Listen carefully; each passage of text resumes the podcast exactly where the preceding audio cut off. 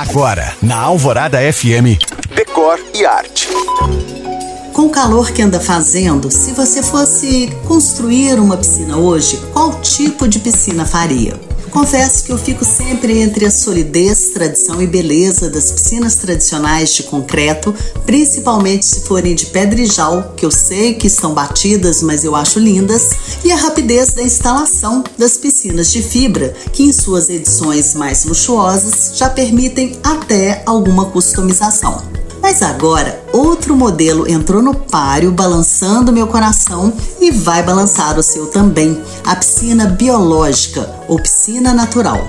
Parecida com os lagos ornamentais, feita com areia, planta, pedras e peixes, esse tipo de piscina nos conecta com a natureza e vai ao encontro de alguns preceitos em alta, como a sustentabilidade e a saúde.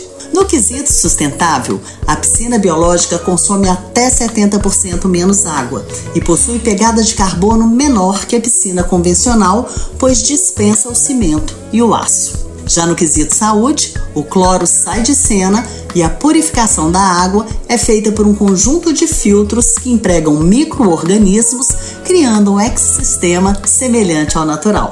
Claro, gente, que esse tipo de piscina possui vantagens e desvantagens, mas isso já é assunto para um próximo podcast. Você pode ouvir novamente o Decore Arte no site da rádio, mas eu te espero também no Instagram em you.cam.find. Eu sou Janine Ster para a rádio Alvorada FM.